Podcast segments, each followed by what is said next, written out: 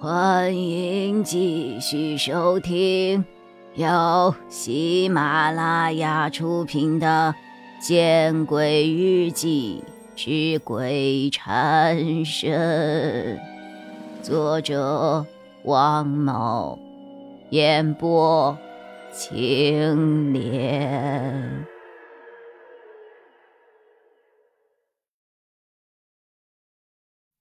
而后，高月亮看着我。蓉蓉姐，看清楚啊！我们不是鬼，是人呐！你看着我们呀！你看看，仔细看看。我摇着头坐在地上，我近乎疯狂的大喊：“我不看，我不看，我不看！你们都是骗子，你们都是骗子！”他的精神有些失常了。夏寒这样说着，高月亮听到我的嘶喊，一脸求助的看向了周曼。周曼想了想，对我说道：“蓉蓉。”不管你梦到了什么，那都是梦，而你现在是在现实里。你看看你的周围，摸一摸，都是真实存在的呀。不，你们这些骗子、恶鬼！如果一切都是梦，那窗台上的那窗台上的脚印是怎么回事啊？窗台上的脚印？什么脚印啊？哪里有脚印啊？高月亮有些疑惑。我刚才也看到了，窗台上的确有个脚印。夏寒开口解释，最后三人又把目光看向了我。那是我的脚印，嗯，昨晚我找高月亮，拖鞋掉了，脚不小心踩到了窗台上。三人闻言露出了难以置信的神色，他们想要劝我，可是又不知道该怎么劝。或许他们那个时候比我还更加恐惧。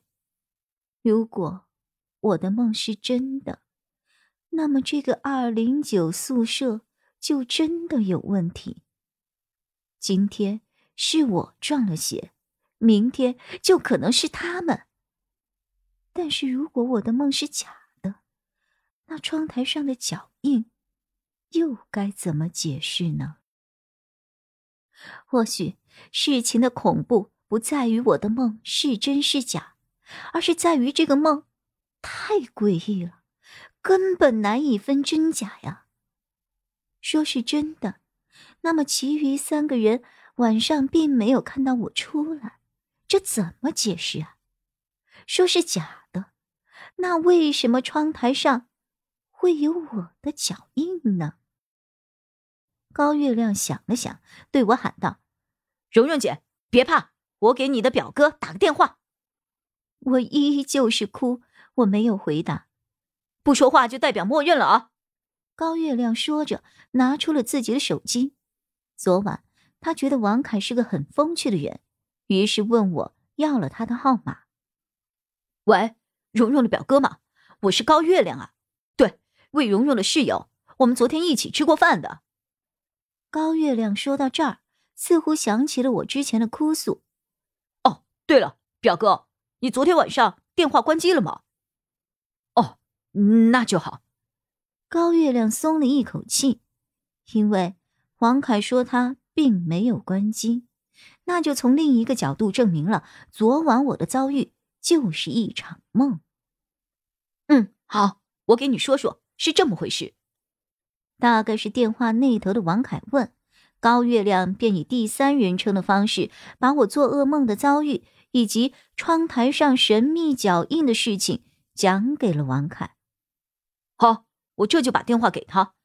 他现在的情绪不太稳定啊，你要注意一点。高月亮说着，看了我一眼，然后小心翼翼的靠近我。别别过来，你别过来！我意识到高月亮靠近，连忙惊慌失措的喊着：“蓉蓉姐，是我，我是月亮，看，这是我的手机，你表哥他要和你通话啊。”高月亮看着我的眼睛，用一种温柔无比的口吻说道：“不，你不是高月亮，你是恶鬼，恶鬼！”我失去了理智，表哥。你都听到了，怎么办呢？蓉蓉姐不让我过去。高月亮又重新把电话对在了耳边，扔过去，不行啊！你当我的手机是诺基亚？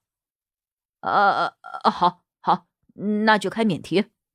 高月亮随后按下了免提键，然后对电话那头说道：“我按了免提了，表哥。”“小友，是我呀，王凯。”电话的那头传来了王凯的声音。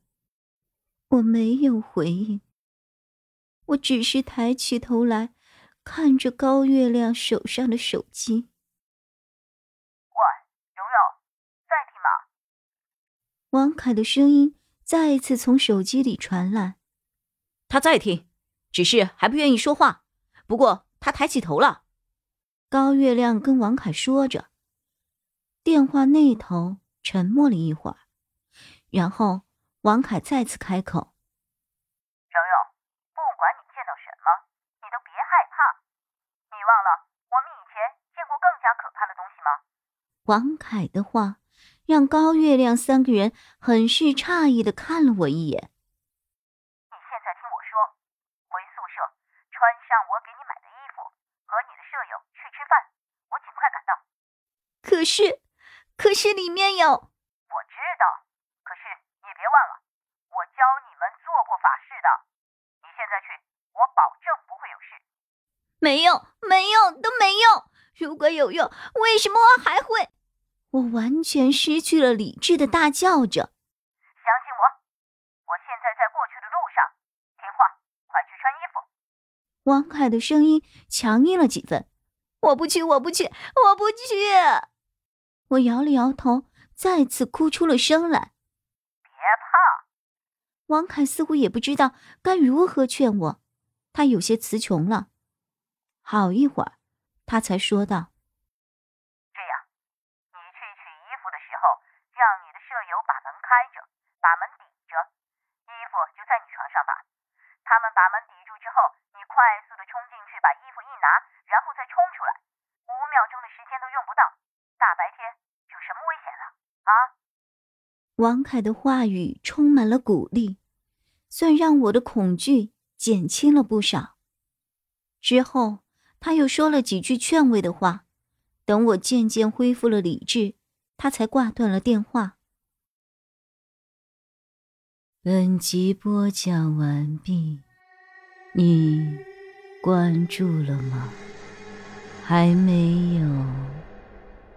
那，你转头看看身后。